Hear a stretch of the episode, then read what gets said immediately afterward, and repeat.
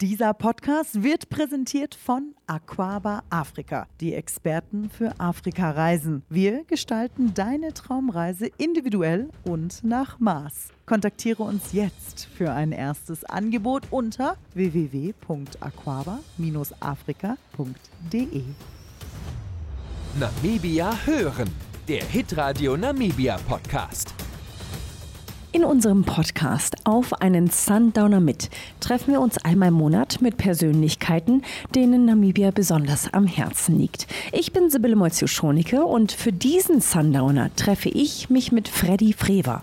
In diesem Podcast geht es um viel Geschichte, um Freddys Memoiren, seine Liebe zur Klassik, sein Leben als Rundfunkmoderator, aber auch um sehr schwere Zeiten in seinem Leben, zum Beispiel den Mord an seiner Mutter. Wie er darüber hinweggekommen ist, was ihm dabei dabei geholfen hat und was er jetzt mit über 85 noch alles so vorhat, das verraten wir euch in der kommenden Stunde.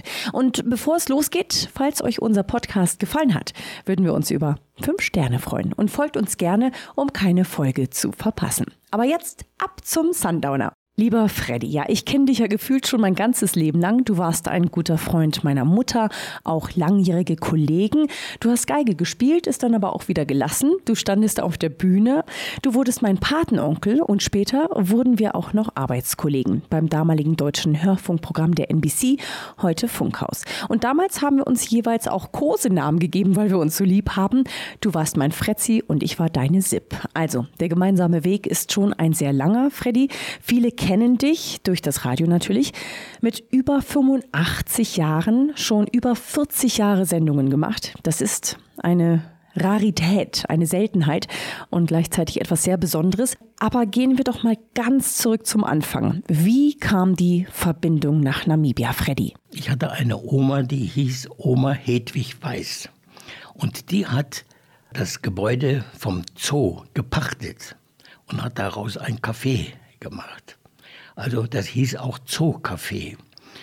Und sie hat dann so überlegt, aber etwas fehlt hier immer noch. Es fehlt Leben. Es ist kein, kein Leben in der Bude. Und was macht sie? Sie gibt eine Annonce in Deutschland auf. Suche Musiker, die hier musizieren können, zu Kaffee und Kuchen. Und dieses Inserat wurde in Deutschland gelesen. Und das waren drei Herren, Charlie Hatterscheid, Willi Kehrmann und Willi Frewer. Und die haben nicht lange überlegt, haben sich abgesprochen und haben gesagt, warum auch nicht? Ist für uns doch mal ein Abenteuer, mal ins Ausland zu gehen. Denn die haben schon zusammen musiziert in Deutschland in Kaffeehäusern und sind 1936 dann hier gelandet und haben bereits dann Musik gemacht im Café Zoo. Und nun waren noch zwei Damen dabei, die die bedient haben. Das war meine Tante, die Bernie Höhnscheid. Was übrig geblieben war, war eine meine Mutter, Edith Weiß. Und wie das so im Leben spielt, dann haben sie sich einmal getroffen, die beiden, der Willi und Edith. Und du weißt, da wo die Liebe hinfällt, wächst kein Gras. Denn die Oma war überhaupt nicht einverstanden, dass so ein hergelaufener Musiker daherkommt und die Tochter zur Traualtar führen wollte. Das ging also alles ein bisschen im Streit auseinander, aber letztendlich hat es doch geklappt. Sie haben dann geheiratet und das war 36. Nun ja, wie das auch so ist, die Liebe schreitet ja voran und dann plötzlich ist der Freddy da. 1938 geboren, hier im Elisabethhaus. Und da bin ich dann also hier in Windhoek groß geworden, bin dann hier auch zur Schule gegangen, HPS. Nun hat aber das Ganze einen Seiteneffekt gehabt. Ich wurde krank. Inwiefern? Indem ich Epileptiker wurde. Du weißt, wie das ist mit Eltern, die mittags auftischen und es gibt Spinat und ich fing dann an und sage, ich, ich, ich mag das, ich will den Spinat nicht. Du isst diesen Spinat jetzt auf, Herr Wie es früher so war, Ja. Und plötzlich flog eine ganze Gabel Spinat in mein Gesicht. So, so quai war meine Mutter. Und dann bin ich aufgestanden, bin draußen in Hofen, da bin ich auf einmal umgefallen. Besinnungslos. Ab ins katholische Hospital, Dr. Rüdiger wurde gerufen und dann auf einmal sagte er, nach einer Untersuchung, nach ein paar Tagen Untersuchung, der Junge leidet unter vegetativen Störungen. Das heißt also, keine eisenhaltigen Sachen durfte ich mehr essen. Und verschiedene andere Sachen wurden auch auf die Speisekarte gesetzt. Das war ja gut für dich, Freddy. Kein ja, Spinat mehr. Ja. Und äh, dann hat Dr. Rüdiger auch empfohlen, einen Wechsel zu unternehmen. Das hieß Swakopmund. Und dann sind wir nach Swakopmund gezogen. Wir waren mit das erste Haus in Veneta, kannst du dir das vorstellen, das gebaut wurde. Und dort bin ich zur Schule gegangen und dort hieß meine Klassenlehrerin Fräulein Ehrenberg. Dass du dich an diese Namen noch erinnern kannst, finde ich 100 Prozent. An verschiedenen Namen erinnere ich mich ganz bestimmt. Hier an der HPS die Fräulein Hessenberg, der Lehrer Hillig, Lehrer Heck und Schlüter vor allen Dingen. An die erinnere ich mich, sie ist noch plastisch vor mir. Ich war gar kein guter Schüler. Ich bin ein paar Mal sogar sitzen geblieben. Kann ich mir gar nicht denken heutzutage mit ja. deinem Wissen. Mein Vater kam dann auf die glorreiche Idee. Durch die Krankheit natürlich bedingt, denn ich musste mal nach Johannesburg für sechs Monate zur Untersuchung. Für meine Krankheit wurde dort untersucht und habe mal meiner Tante gelebt, Tante Bernie, Frau Höhnscheid. Und da habe ich ein ganzes halbes Jahr gelebt und habe Hausunterricht bekommen. Und dann kam ich wieder zurück und äh, habe dann mein Leben fortgesetzt und mein Vater kam dann auf die glorreiche Idee, sag mal lieber Junge, bevor du mir hier in Windhoek oder in Südwestafrika versauerst und glaubst, in Walfischbeihe ist die Welt zu Ende, möchte ich Übersee schicken. Und das war eins der glorreichsten Ideen meines Vaters. Und ich habe ein bisschen Bammel gekriegt, Deutschland, und nie erlebt. Und nun bin ich mit meiner Mutter, mit der Maschine, es war damals die Trek Airways, die ist in vier Etappen nach Deutschland geflogen. Kannst du dir vorstellen? In Luanda runter, übernachtet, nächsten Tag kam die nächste Vulkano, Kongo und dann oben, bis man dann endlich gelandet ist. Und so kam ich dann nach Deutschland. Und ich sollte Violine am Konservatorium studieren. Und die Violine wollte eigentlich nicht so, wie ich wollte. Und ich konnte nicht so, wie die Violine wollte. Das war also ein bisschen ein Fiasko. Das war aber das Konservatorium für Musik und Theater. Also, die Geige wieder beiseite gelegt, den Kasten gepackt und habe meinen Eltern geschrieben, Papa, also das liegt mir alles nicht. Und ich bin auch mit der Musik, mit der Geige, bin ich nicht zurechtgekommen. Ich möchte gerne auf die Schauspielschule gehen. Na, mein Vater, warum auch nicht? Mach das. Kann für den Jungen nur gut tun, dass er auch ein Selbstbewusstsein bekommt. Und so bin ich dann zu der Schauspiellehrerin gegangen, die damalige Frau Stieler, und habe gesagt, ich möchte mich hier anschließen. Ja, sagt sie gerne, aber du musst mir auch ein bisschen was vorsprechen und gucken, wie du dich bewegst und eine pantomimische Übung für mich machst. Du musst dir vorstellen, du bist, stehst auf einem Bahnhof und erwartest jemand, vielleicht deine Eltern oder deine Freundin. Der Zug fährt also rein und du guckst die, die Fenster, die vorbeifliegen und plötzlich steigt sie aus und du freust dich und trägst dann die Koffer. Und das habe ich dann alles gemacht. Und hat die nach 15 Minuten gesagt, also du kannst hier morgen schon anfangen. Ein Naturtalent, sagt man dazu. Ja, naja, ich meine, gut, es ist natürlich dann auch mit Arbeit verbunden. Ich habe dann, dann zum ersten Mal eigentlich mit Schiller und Goethe, Lessing und zu tun gehabt, um diese Texte auch zu lernen. Weißt du, Maria Stuart, die Räuber von Schiller und Wallensteins Tod und all Sachen, diese Wilhelm Tell, diese ganzen Monologe habe ich auswendig. Und da habe ich mich auch ein bisschen sehr schwer getan. Diese Texte von Schiller, Goethe und so weiter ist nicht so ganz ohne. Aber ich habe dann auch mit Gedichten und habe Sprachunterricht bekommen. Nun nahne neue Wonnen, nun glänzt und brünt das Land und diese ganzen Stimmübungen. Und das ist mir dann heutzutage zugute gekommen, dass ich hier am Rundfunk das Sprechen dann gelernt hatte. Das war also ein Segen. Nun, da ging nun das Leben auch weiter und ich muss ehrlich sagen, ich war absolut begeisterter Schauspielschüler. Und nach etwa einem Jahr, zwei Jahre konnte ich schon auf der Bühne stehen.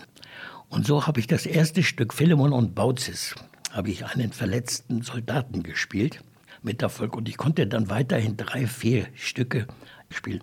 Und so habe ich dann meine Schauspielschule absolviert. Und jetzt kam aber die Prüfung. Und die war in Stuttgart. Mit sehr viel Herzklopfen. Es hat auch gerichtet, war grau. Und nun kam ich in dieses Schauspielhaus. Und dort spielen berühmte Schauspieler, die man eigentlich in Filmen sieht und so weiter. Und da sah ich plötzlich Günter Lüders stehen. Und das ist doch ein ganz berühmter Schauspieler hier in Deutschland. Ja, der wird die Prüfung abnehmen. Oh, mein Herz dann doppelt geklopft. Nicht? Und dann, bitteschön, Herr Frewer, Sie sind der Nächste, der dran. Und in der Zwischenzeit kam ein Mädchen raus, die war am Weinen. Also sie hat es nicht geschafft, Freddy. Nicht geschafft. Und ich dachte, hallo, jetzt, was kommt jetzt auf dich zu? Ja, bitteschön. Was, was haben Sie? Ich sage, ich habe aus Willem Tellen Monolog äh, von Tennessee Williams, Glasmenagerie und dies und jenes und dies. Ja, dann bitte fangen Sie mal an. Und ich, ja, erst ja, drei, vier Sachen gemacht. Und äh, wann ist Goethe geboren? Ich habe das auch vorher gewusst, dass die solche Fragen stellen werden. Datum genannt. Und ja, Dankeschön, Sie hören von uns. Runter von der Bühne. Also du warst eigentlich nur eine Nummer, Freddy, oder? Also weil es wahrscheinlich so viele waren, die da an der Schule vortragen ja, mussten. Ja, ja, ja, ja. Zum Beispiel äh, mein Kollege, der danach kam, hat das auch nicht bestanden. Und jetzt kam dann die Zeit, jetzt war ich ein Schauspielschüler, städtisch geprüft. Und jetzt konnte ich anfangen, Engagements zu suchen. Und das erste Engagement habe ich in der Schweiz bekommen. Und von der Schweiz aus habe ich dann ein Engagement bekommen zu den Lorelei-Verspielen und so weiter. Und dann kam dann der Moment, ich bekam Nachricht von meinem Vater, dass er herzkrank ist. Und nun kam die Bitte, möchtest du nicht zurück nach Winter kommen? Und ich habe da meine Koffer gepackt. Ich fing gerade an, so ein bisschen, weißt du, ich habe auch schon mal hm. Synchronisation schon gemacht. Ich habe in Märchenstücken in Mannheim und dort gespielt und habe dies und jenes gemacht. Und ein Engagement folgte das andere. Wenn ich schon mal irgendwo war, kam schon die Anfrage von woanders wieder her. Bereust du das denn, Freddy, dass du dann diesen Schritt machen musstest zurück nach Namibia? Ja, nein, durch, durch, durch, durch, durch die Anfrage meines Vaters mit dem Herz krank nicht. Das wollte ich da nicht stehen lassen, ihm im Stich lassen. Denn er hat mich nicht im Stich gelassen und ich wollte ihn nicht im Stich lassen. Und so kam ich dann zurück nach Namibia. Wann war das, Freddy? Das müssen die äh, 60er gewesen sein. Und da bist hab, du dann ins Musikgeschäft eingetreten? Bin ich in das Musikgeschäft richtig? eingestiegen. Für mich auch eine Bereicherung gewesen. Und äh, dadurch, dass ich dann auch die Musik kennenlernte, Schallplatten verkauft habe, wenn, wenn Leute manchmal reinkamen, haben gesagt, wir möchten die brandenburgischen Konzerte von Brahms haben, da habe ich gesagt, die muss er erst noch komponieren. Das ist nämlich nicht Brahms, sondern Bach. und so weiter. Ich wollte die Leute nicht denunzieren oder beleidigen und so weiter. Aber das waren immer, das waren dann ganz große Momente. Und wahrscheinlich kommt von dir die nächste Frage, wie bist du eigentlich zu der Musik gekommen? Freddy, ja? du hast mir die Frage aus dem Mund genommen. Genau. Ich meine natürlich ähm, vorbelastet, ganz klar, ne, aber es entsteht ja dann über die Zeit eine Liebe zur, zur Musik, auch wenn es jetzt eher bei dir zum ja. Schauspielen war, aber dann hast du dich ja so ein bisschen ja. eingefügt. Lass mich noch mal wieder einen Schritt zurückgehen, denn es ging auch darum, dass ich dreijährig oder vierjährig war, denn der Nationalsozialismus machte sich breit in Deutschland. Das war eine die gefährliche Zeit. Und mein Vater und Hatterscheid und Willi Kehrmann, die drei haben gewusst, die werden bestimmt eingezogen als Soldaten und die waren dafür nicht geboren. Für die Musik ja, aber nicht als Soldat. Deswegen haben die auch dieses Angebot nach Windhoek angenommen, um hier zu sein. Nun, es war so, dass die Deutschen haben dann mit Bangen nach Deutschland geschaut, was passiert da drüben eigentlich? Was passiert mit uns hier eigentlich als Deutsche? Und damals war Jan Smuts äh, der Premierminister in Südafrika. Und äh, da hieß es auf einmal, Jan Smuts war nicht sehr deutschfreundlich, denn in Tansania haben sie die Deutschen alle rausgeschmissen aus dem Land. Und mein Vater wurde interniert. Ich erinnere mich noch ganz, ganz, ganz dunkel daran, dass eines Nachts sah ich Taschenlampen flackern in der Wohnung und ein bisschen Licht anmachen. Und dann wurde es wieder dunkel und still. Und am nächsten Morgen fragte ich dann die Mutter, sag mal, wo ist eigentlich der Papa? Ja, der Papa musste leider für längere Zeit verreisen. Ist nicht da. Und dann wurde ich ein bisschen älter und dann habe ich hintenrum raus, er wurde interniert. Und zwar hier in das, ich will nicht sagen Konzentrationslager, aber ein Gefangenenlager in der Nähe von Kimberley und das hieß Andalusien. Und dort hat mein Vater sechs, sieben Jahre verbracht. Ja. Also ihr habt euch sechs, sieben Jahre Ja. nicht gesehen. Ja, mein Bruder kam auch noch zur Welt 41 und danach ist mein Vater interniert worden. Und jetzt hieß es auf einmal, die dürfen wieder zurück, denn es gab in, in, in, in, in Südafrika einen Parlamentswechsel und zwar die Nationale Partei kam an und das war der Malan. Und der hat gesagt, natürlich, die Deutschen dürfen zurück, aber sie müssen noch ein Jahr zwangsinterniert bleiben. Sie konnten sich dann irgendeine Familie aussuchen, wo sie noch ein Jahr bleiben konnten. Und mein Vater bekam in Pretoria einen Wohnsitz, wo er bleiben konnte. Und wir haben gedacht, Mensch, fahren wir ihm doch entgegen. Wenn er nicht kommen darf, fahren wir hin. Und so sind wir wieder nach Johannesburg gefahren. Die, die Oma von mir, meine Mutter. Und wir kamen auf dem Bahnsteig an in Johannesburg. Und jetzt hat man Herzklopfen. Inzwischen war ich ja dann auch sechs, sieben Jahre alt. Jetzt wirst du deinen Vater zum ersten Mal sehen. Und wir stiegen aus, und ich habe mir dann, da standen vier, fünf Männer da in der Gegend rum. Und habe ich gedacht, das ist mein Vater. Ein bisschen großer, stammiger, ja. Ich sage, hallo Papa, hallo Papa, ne? Sagt dann, nein, nein, nein, nein, Junge, da drüben ist dein Vater. Und das war so ein ganz kleiner Mann. Ja, man muss ja auch sagen, du bist ja auch in der Statur etwas kleiner. Ja, von Statur aus. Mein Bruder ist auch nicht sehr groß. Ne? Und so bin ich auf ihn zugegangen. Aber das Schöne war, jetzt fuhren wir von Johannesburg aus nach Pretoria. Und mein Vater setzte sich dann plötzlich ans Klavier und spielte Chopins Balladen. Und da war mein Vater wieder ganz oben auf, nicht? Wenn man Klavier spielen konnte. Und zu Gast war der Chefdirigent von der SABC. Der war gerade an dem Tag, sagte Herr Frewer, haben Sie Lust, mit uns ein Klavierkonzert zu spielen in Johannesburg? Mein Vater ja gesagt. Und dann war das das Dvorak-Klavierkonzert, das er dann da eingeübt hat und hat gebracht. Die Aufnahme habe ich heute im Rundfunk. Denn die in Johannesburg haben mich mal wissen lassen, wir haben eine Aufnahme der SABC mit Willy Frewer am Klavier. Wollen Sie die haben? Ja, wie ich dazu gekommen bin, auch klassische Musik zu leben, nun bin ich kein Ausführender, aber ich bin Hörender. Mein Vater, zum Ärgernis, wollte ich nachts immer auch schlafen. Da saß er am Klavier, um 10 Uhr hat er noch geübt. Und eines Abends hörte ich, das ist doch was so Wunderschönes. Da war das die Mondscheinsonate von Beethoven. Und ich stieg mit Schlafanzug aus dem Bett raus. Ich sage, Papa, was ist das für eine Musik? Ja, komm, setz dich bei mir mal auf den Schoß. Und dann hat er meine Hand genommen und dann habe ich die einige Takte von der Mondscheinsonate gespielt. Nicht? Dann habe ich gesagt, Papa, das ist ja wunderschöne Musik. Ja, ich sage, da sagt er, das ist aber nicht das Einzige, was Beethoven, der hat ja noch andere Sachen geschrieben. Und jetzt gibt es noch Mozart. Und dann habe ich zum ersten Mal den Bolero von Maurice Ravel gehört. Und dann ist der Groschen richtig gefallen. Toll. Und habe dann immer wieder mich mit Musik beschäftigt und so weiter. Nun, einige Jahrzehnte sind rumgegangen im Geschäft und dann, damals war der Hacker unser Abteilungsleiter gewesen. Und äh, ich war schon als Freelancer, denn der Werner Talkenberg hat mich mal angerufen, hat gesagt, Freddy, wir brauchen jemand, der klassische Musik anbieten kann. Hast du Lust, als Freischaffender bei uns zu arbeiten? Ich sage sehr gerne. Jeden Sonntag möchten wir gerne eine, eine klassische Musik von dir haben. Habe ich dann angesagt. Und so habe ich dann als Freelancer so peu à peu angefangen. Das war damals der Südwestrundfunk noch, Freddy, ne? Ja, Southwest African Broadcasting Corporation. Nicht? Der hieß Swabek, oder? Ja, SWABC, genau, ja. genau. Ja. Und eines Tages hat mich dann der Hacker bei einer Bank, glaube ich, gerade eine Bankeinzahlung gemacht, sagt er, Mensch, Freddy, warum kommst du nicht zu uns? Wir können sowas gebrauchen wie dich. Und mit meinem Partner habe ich mich nicht so gut verstanden. Ich habe mich mit ihm dann abgesprochen. Ich habe gesagt, zahl mich aus, dann verschwinde ich. Und 1982 bin ich dann endgültig auf den Rundfunk gestoßen. Und das sind dann 40 Jahre, die rumgegangen sind. Und dazwischen bin ich 85 und ich spreche jetzt wieder von meinem Kopfkino.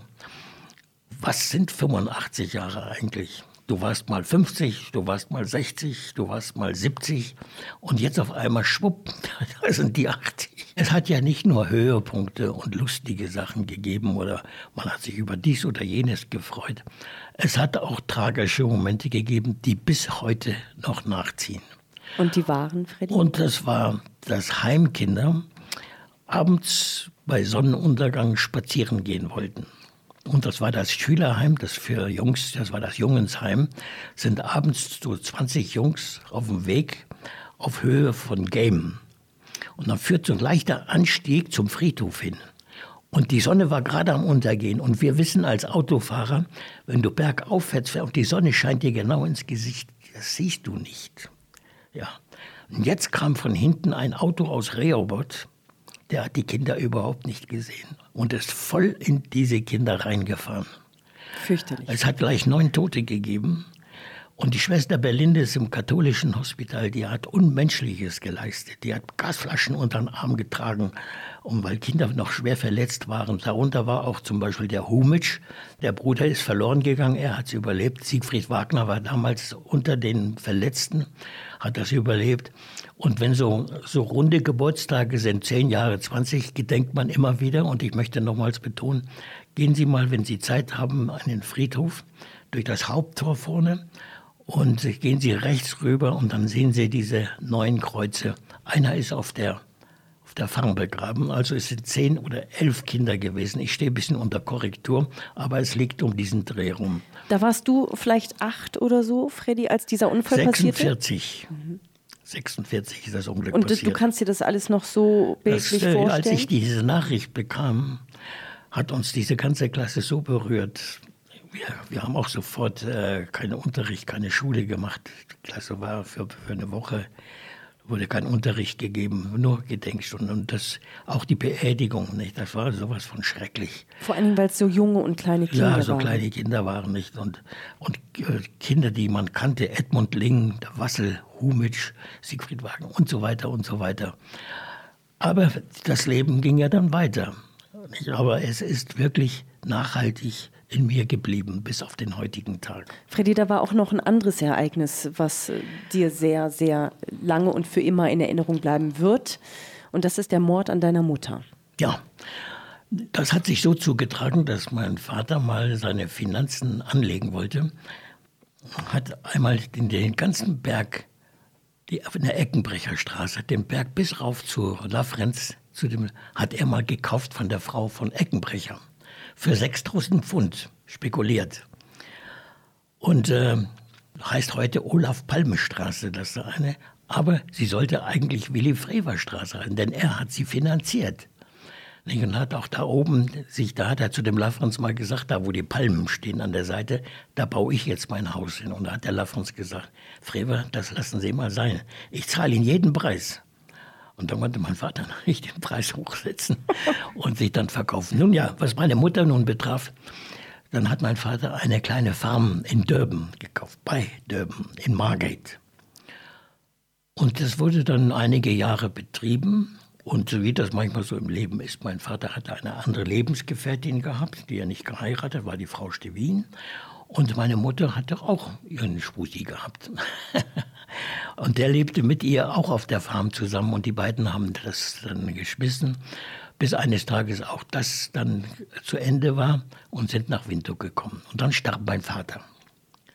Er wollte seinen Konzertflügel, der stand bei uns im Wohnzimmer, verkaufen. Und wer war zugegen? Dr. Haupt und Herr Paklepper waren die Kunden. Und mein Vater setzte sich jetzt am Klavier, spielte von Chopin etwas und auf einmal riss er die Palme um. Die, das sind ja wahnsinnige Schwärzen, ein Herzinfarkt, nicht? Und dann bekam ich so gegen drei Uhr den Anruf von Dr. Haupt. Ich habe Ihnen eine traurige Mitteilung zu machen. Ihr Vater ist soeben verstorben. Das alleine war ja schon ein Schrecken für dich. Ja, nun, das, das, das trägt schon nach, nicht? Und ausgerechnet da stand die Freundin am Geschäft bei mir, die Frau Stevin. Und ich sagte, du, der, der Willi ist gerade soeben gestorben. Gehen wir zusammen mal rüber. Mein Vater war aufgebahrt und man konnte die Schweißperlen noch auf der Oberlippe sehen. Und ich habe dann seine Hand genommen und habe nur gesagt, tschüss, mach's gut. Und was war mit deiner Mutter? Freddy, die hat zu dem Zeitpunkt ja auf einem Landgut irgendwo außerhalb von Windhoek gewohnt, oder? Das war bei Gobabis. 14 Kilometer raus von Gobabis hat sie sich dann einen, einen Plot gekauft. Wie sagt man dazu? Eine Kleinfarm. Die führte sie eine Zeit lang und da war ein sehr, sehr guter Ovambo-Junge. Der hat gesagt, er wollte Urlaub machen, er wollte in Sovamboland fahren, Urlaub machen. Sie hat ihn also dann entlassen und jetzt hat sie einen anderen Jungen gesucht. Jetzt kam ein Dammerer Junge zu ihr und wollte die Arbeit haben. Und sie ist dann abends schlafen gegangen und so gegen zwei Uhr morgens ist er durchs Fenster gestiegen mit einem Knüppel in der Hand und hat sie quasi, ich will das Wort Vergewaltigung jetzt nicht so raus, rausheben, aber sie hat sich dann etwas gewehrt und er hat sich niedergeknüppelt. Das Auto hat er auch geklaut und es kam dann raus, dass das Auto irgendwo abgestanden im Busch stand. Und jetzt kam ein Farmer vorbei und sagt, dieses blaue Auto gehört doch der Frau Freber. Was macht das hier im Busch? Steht so alleine da und niemand drin? Dann ist er zu dem Farmhaus gefahren und machte die Tür auf und hat dann diese grausige Entdeckung gemacht. Nicht? Dieser zu, zu, der zerschlagene Kopf eigentlich, kann man sagen. Und als ich meinem Verwandten gefragt habe, kann ich meine Mutter noch mal sehen, sagt er, bitte tu dir das nicht an. Behalt sie so in Erinnerung, wie du sie gekannt und gesehen hast. Wie bist du damit umgegangen, Freddy? Weil ich meine, das ist ja jetzt noch was ganz anderes, als seinen Vater an einem Herzinfarkt zu verlieren. Ja, ja das ist der natürliche Tod nicht? und das ist unnatürlich. Und als ich in Kobabis war, habe ich zu dem Polizeikommissar gesagt, kann ich den Gefangenen mal sehen? Und nun kam er und dann sah ich diese stählernden Hände von dem. Und ich habe ihn dann angesprochen. Ich sage, hoekom mag ich so iets? Was hat mein Ma für jou gedaan, dat je zoiets doen? Hat er denn darauf geantwortet, was du ihn gefragt hast? Ja, ich soll nie weten, aber ich denke so bei dumm ding, was ich getan hat. Und du weißt, es war eigentlich immer noch die Todesstrafe hier am Gange, in der Apartheidszeit, und er wurde zum Tode verurteilt. In welchem Jahr war das, Freddy? Weißt du das noch? Der Mord? Ja, das muss ähm, 88 war das. Das ist Kurz auch schon über 30 Jahre zurück. Nicht? Und ähm, dann, wie ich dann sah, wie der Richter die schwarze Kappe aufgesetzt hat und hat gesagt, ich soll durch, durch den Strick den Tod finden. Nun kam der Wechsel. Die SWAPO-Partei kam und da wurde die Todesstrafe abgeschafft und der bekam lebenslange Haft. Und du weißt, lebenslange Haft heißt immer 25 Jahre. Lebenslange Haft heißt für mich, du sitzt eigentlich ein Leben lang im Gefängnis. Für immer, ja. Bloß er, der hat seine 25 Jahre schon abgesessen. Der ist schon wieder ein freier Mann, der läuft schon wieder frei rum. Nicht?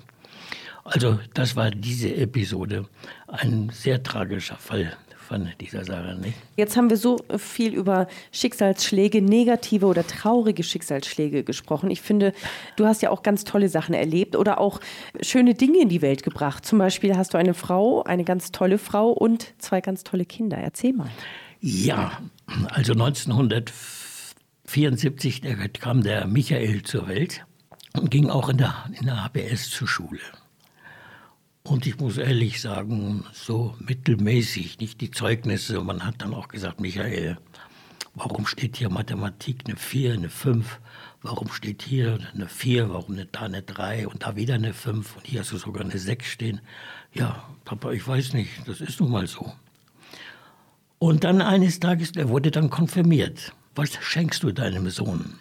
Und dann hat mir ein Freund angeboten, ein Kommandore. Einen Computer hat er frei gehabt. Sollte 2000 Rand kosten. Und dann habe ich zur Frau gesagt, das ist doch eigentlich das Richtige für ihn. Die hat gesagt, die Carola, ja, das ist eine gute Idee. Und dann hörten wir auch immer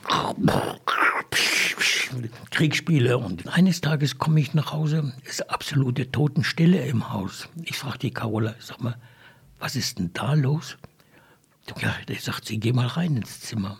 Und dann ging ich in das Zimmer rein, sehe ich auf einmal Zahlen. Und ich sage, Michael, was ist denn mit dir hingefahren? Was ist denn los mit dir? Mensch, Papa, das ist interessant. Wie Zahlen sich zusammensetzen. Das teilst du, das nimmst du mal, das ziehst du ab, das addierst du wieder. Das finde ich sowas von fantastisch. Obwohl er so schlechte Mathe in der Schule war. Kannst du sagen. Auf einmal muss irgendwo eine Tür aufgegangen sein. Und dann traf ich plötzlich die Klassenlehrerin, äh, Frau Albers, in der Stadt. Und dann sagt sie, wissen Sie, Herr Frewe, dass Sie einen Hochflieger in der, in der Schule haben. Ich sage, wieso? Ja, der unterrichtet jetzt meine Klasse. Was war das für ein Gefühl für dich, Freddy? So, wenn ah, meine Brust hat sich etwas geweitet. Ne? also ich habe nur gesagt, von wem hat er das? Von mir bestimmt nicht. Man sagt ja immer, manchmal kommt das Talent Generation später wieder zur Verfügung. Guck, ich habe von meinem Vater auch nicht, ich habe das, das Hören gelernt, aber ich habe kein Instrument gespielt. Ich kann mich ganz gut an deine Tochter Melanie erinnern. Wir haben zusammen Geige gespielt, weil Melanie hatte wieder das Talent. Das Sushi. ja. Suzuki, genau. Ja, Suzuki, ja. ja. Nicht Sushi. Sushi kann man essen, Freddy. Ja. Suzuki kann man fahren und spielen. Ja. Nein, das ist auch ganz richtig. Das hat sie auch mit Leidenschaft eigentlich begangen, ist aber dann auch irgendwo mal liegen geblieben. Michael in Heidelberg, nun ja, er ist angestellt an der Universität. Und so ziehen sich die Jahre jetzt dahin. Und leider bekam ich jetzt neulich mal einen leichten Schlaganfall. Und ich habe das Gedächtnis ein bisschen verloren. Es kamen Leute an mein Krankenbett, die habe ich nicht erkannt. Nicht, nicht Aber jetzt wieder? Jetzt wieder. Ich meine, ich erkenne dich wieder und sage, gegenüber sitzt die Zibi. Ne? Nein, aber das waren eigentlich dann, aber es war interessant, mal sowas zu erleben.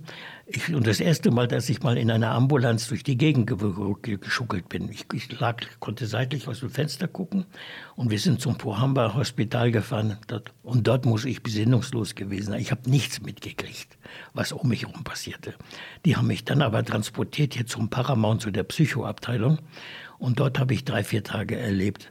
Und eines Tages machte ich die Augen auf wer marschiert rein? Michael und Melanie. Schöne Überraschung, oder Ach, Das war eine tolle Überraschung. Ne? Und diese beiden Kinder, die haben uns erstmal fleißig auf den Topf gesetzt.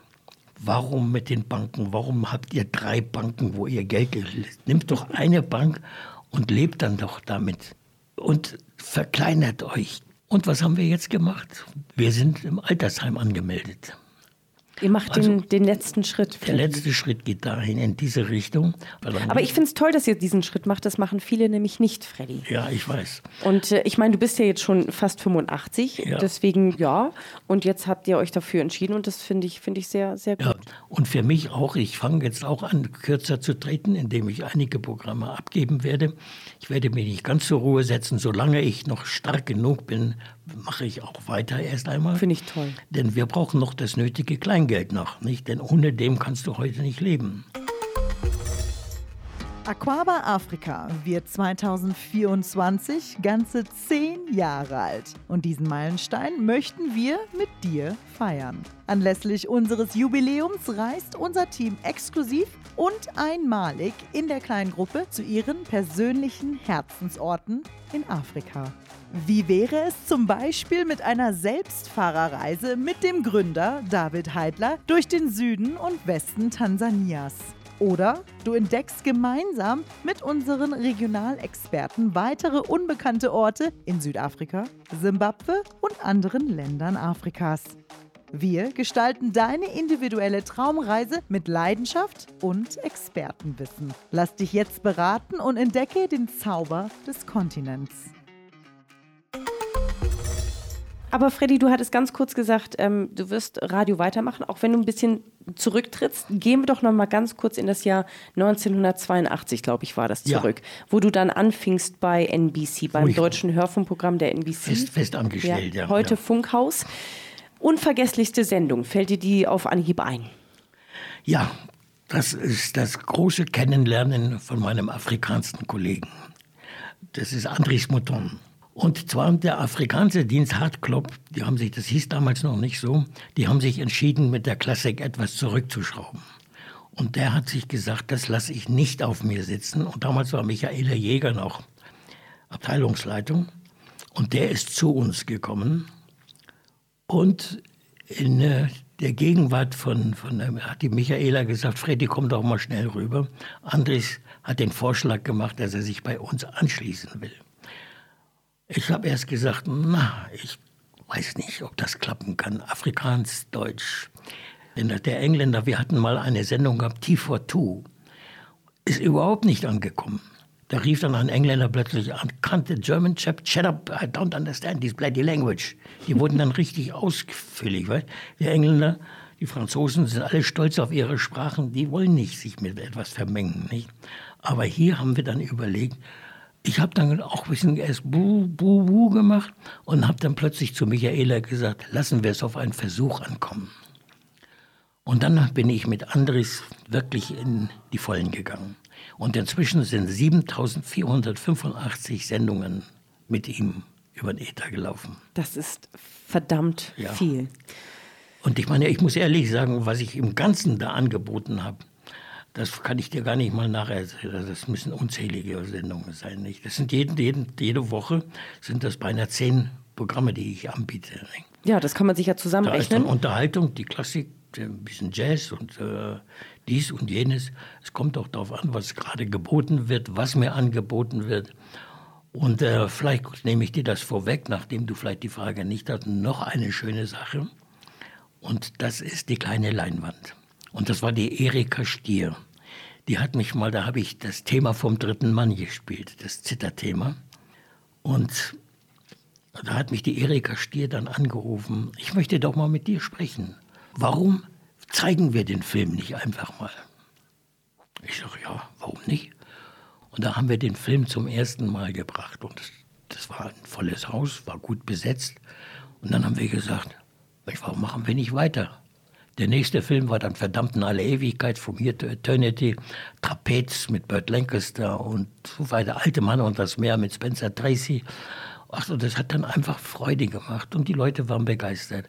Und jetzt mache ich das ja schon beinahe über zehn Jahre, mache ich jetzt hier schon diese kleine Leinwand. Das heißt ja auch, dass du viel für die deutsche Gemeinschaft machst. Natürlich immer ein bisschen für die ältere, sage ich jetzt mal, ältere Generation, aber auch das ist wichtig. Vor allen Dingen ältere Leute, finde ich, brauchen auch diesen, ne, nochmal diese Verbindung, das Zusammenkommen. Ich finde das so wichtig und ich nehme vor dir ganz doll den Hut ab und möchte deswegen nochmal zurück aufs Radio kommen, Freddy, weil das für mich auch ganz toll ist, was du da über die 40 Jahre geleistet hast, ne, mit jetzt 85 Jahren, über zigtausende Sendungen. Gab es denn Zeiten, wo du dachtest, okay, jetzt wird's langweilig, ich mache jetzt mal wirklich was anderes oder hast dich dann wieder umentschieden? Nein, nein, Zibi. das will ich mal so ausdrücken. Man muss sich natürlich immer wieder neu motivieren. Das ist ein schönes Wort, nicht? Motivieren. Nicht? Jeden Abend, wenn ich zu Bett gehe, gehen wir schon so einige, dann gehe ich die Plattenregale im Geiste schon mal durch und sage, was hast du noch nicht gebracht? Vor allen Dingen die Neutöne sind bei uns stiefmütterlich behandelt worden. Die Kammermusik, das Kammerlied, Franz Schubert, Schumann, ist alles ein bisschen sehr vernachlässigt worden. habe gesagt, das muss ich nach vorne bringen. Und damit habe ich mich dann beschäftigt. Und so habe ich dann auch mal kennengelernt Debussy, Maurice Ravel, Mussorgsky, Modest Mussorgsky, Tchaikovsky, Igor Strawinski, weißt du, name, name them, all of them. Ich habe dann so viel Freude an der Sache gehabt, besonders dann, wenn ich den Bolero angeboten habe und die Leute rufen mir dann an und sagen, Mensch, das ist ja toll, das Ding. Einer hat mal gesagt, das ist das erste Mal, dass ich sowas mal gehört habe im Leben. Was mich freudig äh, ergriffen hat, ist die Tatsache, dass ich einmal bei der Bank was eingezahlt habe und dort hat mich ein Farbiger und mit dem habe ich kurz gesprochen. Ich sagte, you know what? I know your voice. Are you the one who brings the concertos on Sunday mornings? Ich sage, yes. Oh, that's my hour. Also meine Stunde. Ich höre jedes Konzert am Sonntag zwischen 9 und 11 Uhr. Ich, also ich muss ehrlich sagen, und ich hatte, als ich im Geschäft war, einen Kunden gehabt, einen Ovambo, den habe ich nur Mr. Schubert genannt. Weißt du, dass der das ganze Deutschverzeichnis von Franz Schubert im Kopf gehabt hat? Der hat es gesagt, die Forelle, Deutschverzeichnis 277, dies und jenes und das. Ich war, und jedes Mal, wenn er reinkam, ich sag, Good morning, Mr. Schubert. ich hatte mal einen afrikanischen Kunden, der kam rein und sagte, Meniere, er hat gestern auf die Radio, moi, den Ruhr.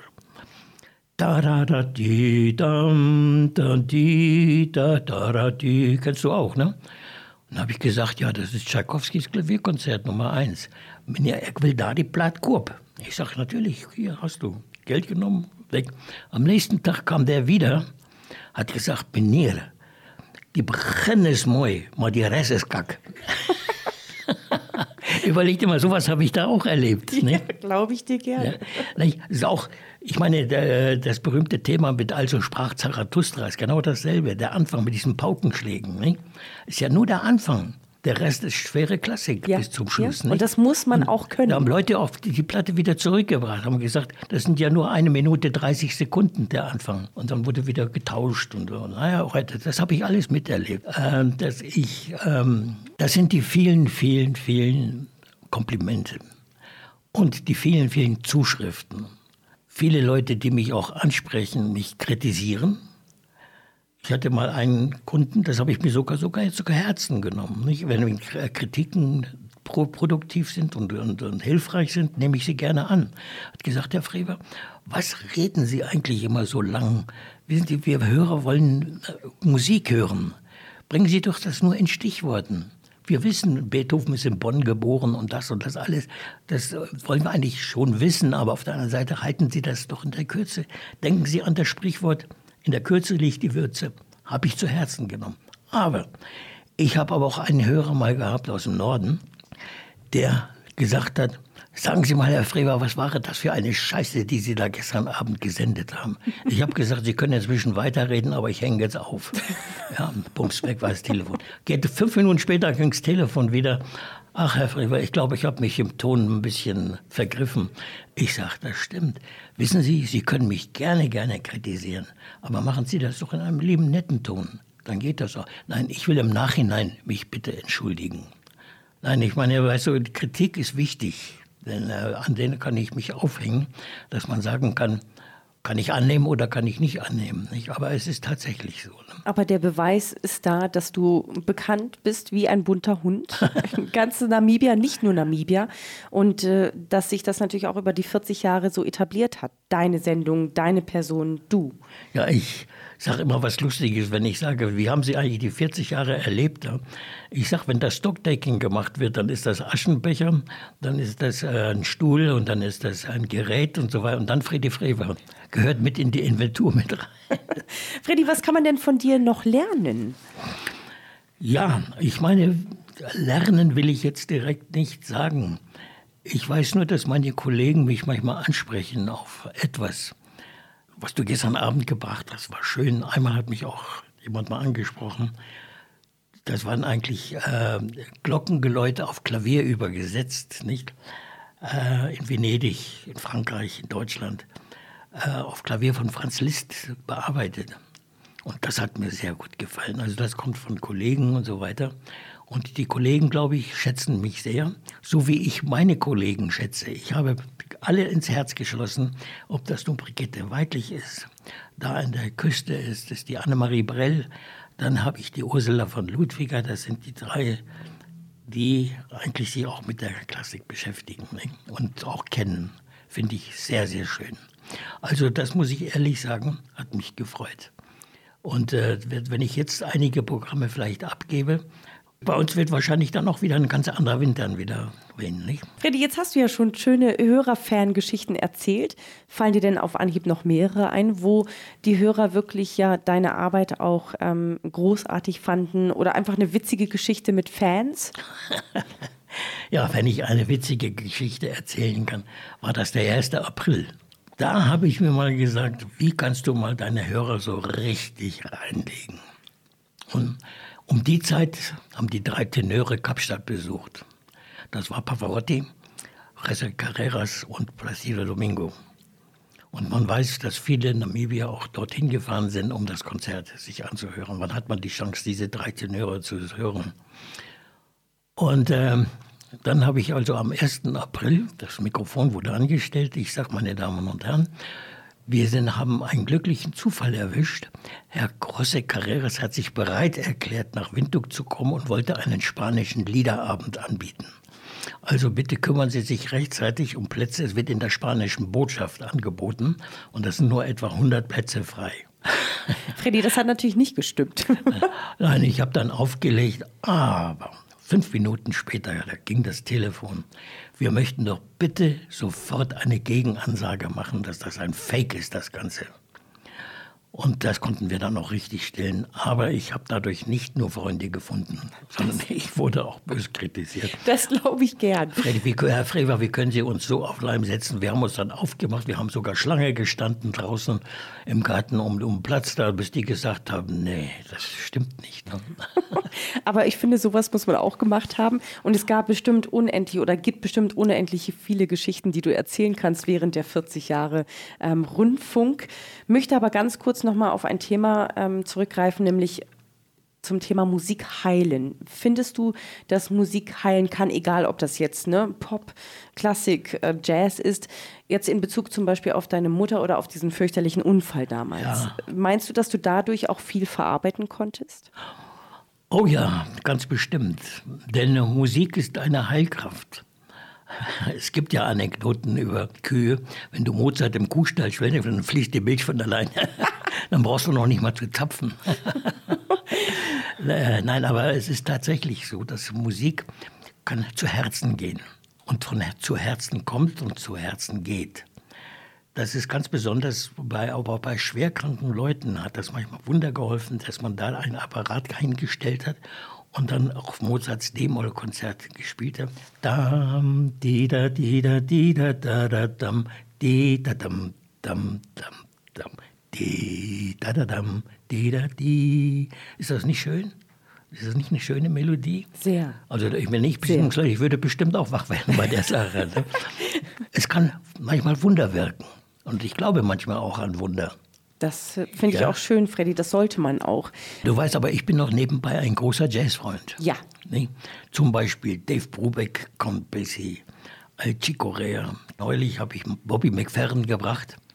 Wie heißt das Lied von ihm nochmal? Das Don't worry, be happy. Und das ist ein ganz, ganz großer Künstler. Weißt du, der hat die Dresdner Philharmonie dirigiert. Äh, Der stand barfuß bei der Probe auf dem Podium. Und den Dirigentenstab hat er in seinem Raster drin gehabt. Und dann geht er hin bei der Probe.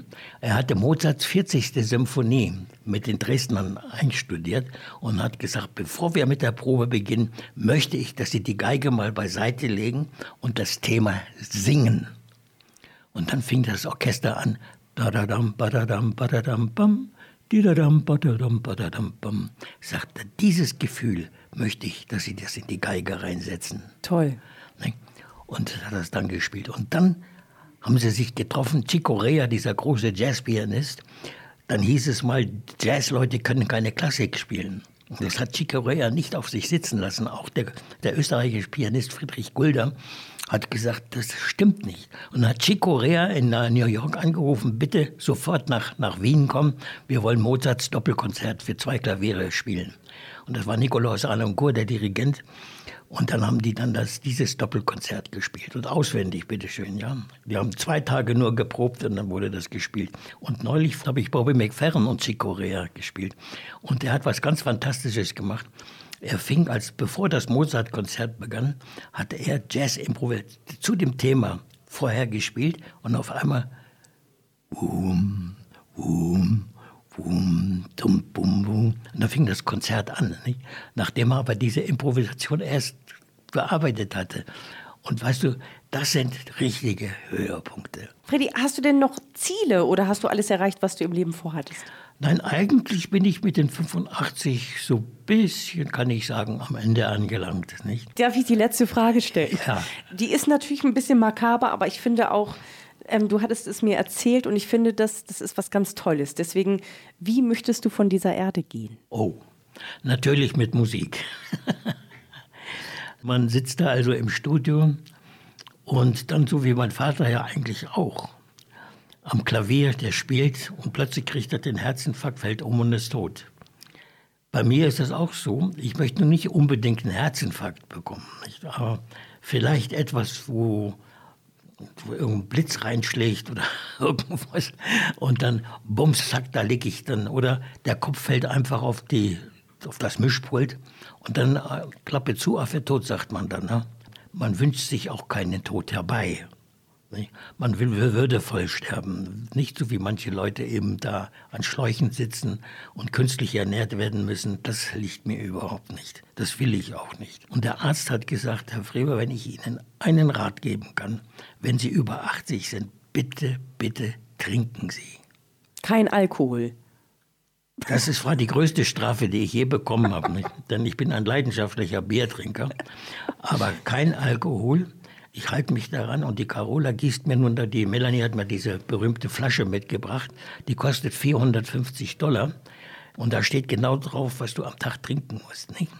Da steht dran 3 Uhr, 4 Uhr, 5 Uhr, 6 Hältst du Uhr. dich daran, Freddy? Ja, meine Ernährung muss ich auch so ein bisschen zügeln. diese großen Breifleische mit, mit Fett oder auch äh, Kuchen mit Sahne und aber bitte mit Sahne, Freddy. Ja, bitte mit Sahne, ja. Also wie gesagt, man muss, man muss auf sein Leben ein bisschen aufpassen und Acht geben. Nicht nur so dahin leben und sagen, es wird schon gehen. Ich muss auch Tabletten nehmen gegen meine epileptischen Anfälle. Die muss ich nehmen und hoffe, dass ich damit auch Erfolg haben werde. Und ich habe jetzt inzwischen mir auch noch Nierensteine angelacht. Nicht? Wenn ich mich jetzt so zurücklege, oh, ah, dann tut mir das weh. Sind aber nicht Steine, sondern das sind so Zysten. Und die liegen da drin. Und äh, die müssen, wie sagt man auf Deutsch so schön, äh, Dr. Förtsch, die müssen ausgepinkelt werden. Ja, dann wünsche ich dir ganz viel Wasser und Pinkel.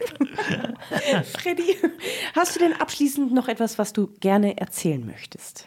Ja, im Grunde genommen möchte ich mein Leben, wenn ich hier nicht von meinem Kopfkino immer noch was sagen kann, möchte ich noch einiges erleben. Ich möchte noch gerne so ein bisschen was von der Welt kennenlernen.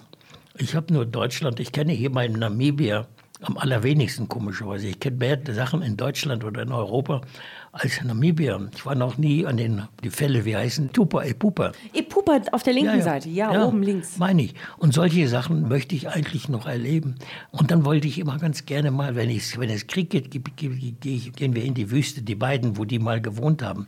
Henne das Martin, wollte ich, Henne genau. Martin wollte ich gerne. Er war mal bei uns, weißt du das? Nein. Der hat ein Interview mit Gabi gehabt. Mit meiner Mutter? Ja. Hat er, hatte er gehabt. Das ist dann auch der, der andere, der Herr Korn, der hat ja sein Autounglück gehabt, das ist ein Autounglück, der liegt ja hier auf dem Friedhof begraben. Richtig. Also die Sachen möchte ich alle noch ein bisschen erleben. Ja, Fretzi, du bist mein Patenonkel, du warst mein Kollege und ich habe mein Leben lang zu dir hochgeschaut. Das muss ich schon ehrlich sagen. Danke dafür.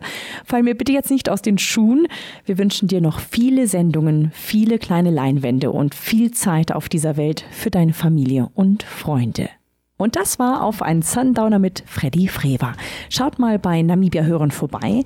Da gibt es noch ganz viele spannende Gespräche rund um unser Lieblingsthema Namibia. Mein Name ist Sibylle Moizio-Schonike und ich freue mich schon auf das nächste Gespräch. Namibia Hören, der Hitradio Namibia Podcast.